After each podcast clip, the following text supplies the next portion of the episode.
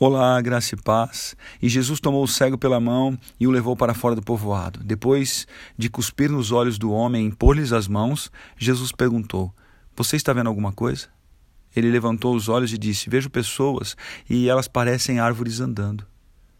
Mais uma vez, Jesus colocou as mãos sobre os olhos do homem, então seus olhos foram abertos e sua vista lhe foi restaurada, e ele via tudo claramente. A palavra aqui no livro de Marcos, capítulo 8, a partir do verso 23, mostra a disposição de Jesus em completar a obra que ele começou em nossas vidas.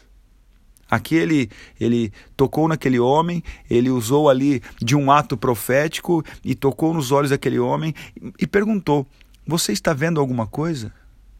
Ele, não, ele já não disse, vá, você está curado. Não, ele perguntou, você está vendo alguma coisa? E a resposta daquele que era cego disse assim: Olha, estou vendo pessoas, mas eles parecem árvores andando. Ou seja, não está claro. E Jesus tocou de novo em seus olhos, e as vistas foram restauradas por completo, e ele via tudo claramente. A disposição de Jesus por nós é muito maior do que nós acreditamos, nós pensamos, nós imaginamos. A palavra em Filipenses capítulo 1, versículo bastante conhecido, diz que eu estou convencido de que aquele que começou a boa obra em vocês vai completá-la até o dia de Cristo Jesus. Deus ele quer não só começar algo em você, mas ele quer completar. Ele não quer só fazer com que você enxergue é, vultos, ele quer fazer com que você enxergue claramente. Ele não quer só te tirar da condição de miséria, ele quer te tornar rico.